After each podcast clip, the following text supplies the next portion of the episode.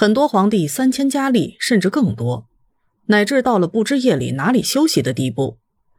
但并不是所有的皇帝都是这样的，有的皇帝没有嫔妃，比如那些幼儿皇帝；有的皇帝只有几个嫔妃，数目大大少于周礼规定的一百二十一名；也有的实行一夫一妻制。像民间老百姓一样厮守到老，成为皇帝中的情痴。元钦是南北朝时期西魏王朝的第二位皇帝，这是个苦命的皇帝，因为西魏的开国皇帝他的老爸元宝炬是个傀儡。开国皇帝是傀儡的事情，也就是南北朝时期那个乱世才会出现。东魏由权臣高欢拥立，西魏。则由权臣宇文泰拥立，这两个王朝皇帝都不能自主，而由权臣当政。元钦是西魏王朝开国皇帝元宝炬的皇太子，为了更好的控制皇帝，宇文泰不惜下了血本，把自己的长女嫁给了元钦。元钦继位以后，宇文氏变成了宇文皇后，宇文泰将女儿嫁给傀儡皇帝。和三国时期的曹操将女儿嫁给汉献帝如出一辙，只不过是政治联姻的手段而已。虽然是政治联姻，目的不纯，但是元钦与宇文皇后竟然情深似海，就像当年汉献帝与曹皇后一样。元钦与宇文皇后的感情甚至超越了汉献帝与曹皇后。为了报答宇文皇后的一片深情，元钦竟然下令不治嫔妃。由此开了帝王之家一夫一妻制的先河。元钦虽然是傀儡皇帝，但是在多立嫔妃这一方面还是允许的。元钦不治嫔妃，完全是自愿的行为。宇文皇后虽然与元钦感情好，但是她夹在权臣父亲和傀儡皇帝之间，是很难做人的。为了权力，元钦与宇文泰势如水火。乃至闹到了元钦要联合大臣诛杀国丈宇文泰的地步，哪知道事情败露，宇文泰先下手为强，诛杀了叛臣，毒死了皇帝。宇文泰敢于弑君，杀掉了自己的女婿。宇文皇后面对父亲与丈夫之间的人间惨剧，无从选择，只能殉情自尽。宇文皇后殉情是一个悲剧，娥皇女英殉情于大顺。宇文氏殉情于元钦，都成为古代皇后钟情于帝王的绝唱。元清驾崩后被视为废帝，但是他与宇文皇后的感情经历了历史的考验，没有被废掉。历史上至今还流传着元钦与宇文皇后这对苦命鸳鸯的悲情故事。隋朝的开国皇帝杨坚，在人生中的大部分时间是实行一夫一妻制的。这其中的原因，一部分是由于他与独孤皇后的感情确实不错，另一部分是由于独孤皇后对他感情方面的制约，使他不得不为之。独孤皇后是历史上最贤明的皇后之一，她十四岁就嫁给了杨坚，而且对杨坚爱得情深意切，死去活来。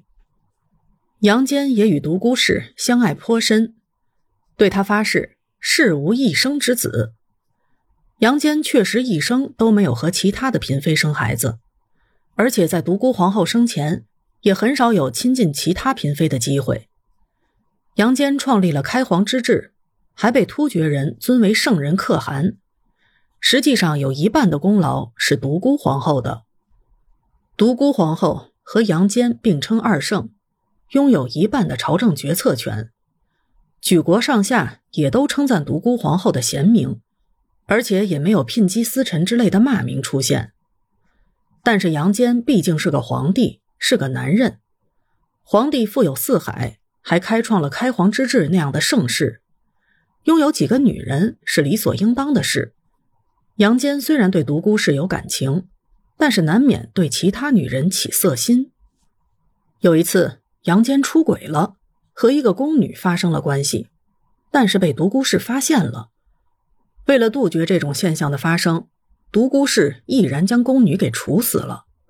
气得杨坚离家出走，不当这个没有自由的皇帝了。最后还是被大臣们劝着才回来的。独孤氏死后，杨坚一方面非常的伤心，但是另一方面，他终于没有人监督了，获得了自由，开始和其他的嫔妃纵情声色。不过，这种幸福生活好景不长，杨坚就驾崩了。杨坚的一生，大部分时间坚持的一夫一妻制，他在独孤氏去世后才晚年失节。明朝的第九位皇帝朱佑樘是明朝不多的好皇帝之一。明朝的皇帝大多性情古怪，干出许多出格的事儿，但是明孝宗朱佑樘却是个例外。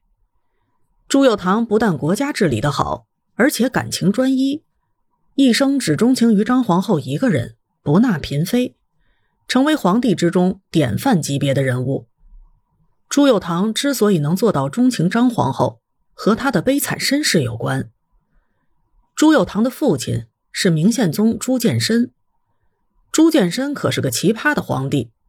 他虽然嫔妃众多，但只钟情于大他十九岁的老宫女万氏，因为万氏从小就照顾他，使他对万氏有了依赖性。可惜的是，万氏并不是一个好女人，她为了获得皇帝的专宠，大肆迫害其他的嫔妃。第一任皇后吴皇后，就是在与她争斗失败后被打入冷宫的。朱佑樘的亲生母亲是一个普通的宫女季氏，与朱见深发生了一夜情，就幸运的怀孕了。但是对于季氏而言，这是他噩梦的开始。万氏知道季氏的事情之后，千方百计的迫害季氏的孩子。朱佑樘是在宫女和太监的保护下，才勉强保住了性命。而他的母亲被万氏活活的害死了。长大以后的朱佑樘受到了这件事情的强烈刺激，因此他娶了张皇后以后，决心不再娶其他的女人，而把精力都用在治理国家之上。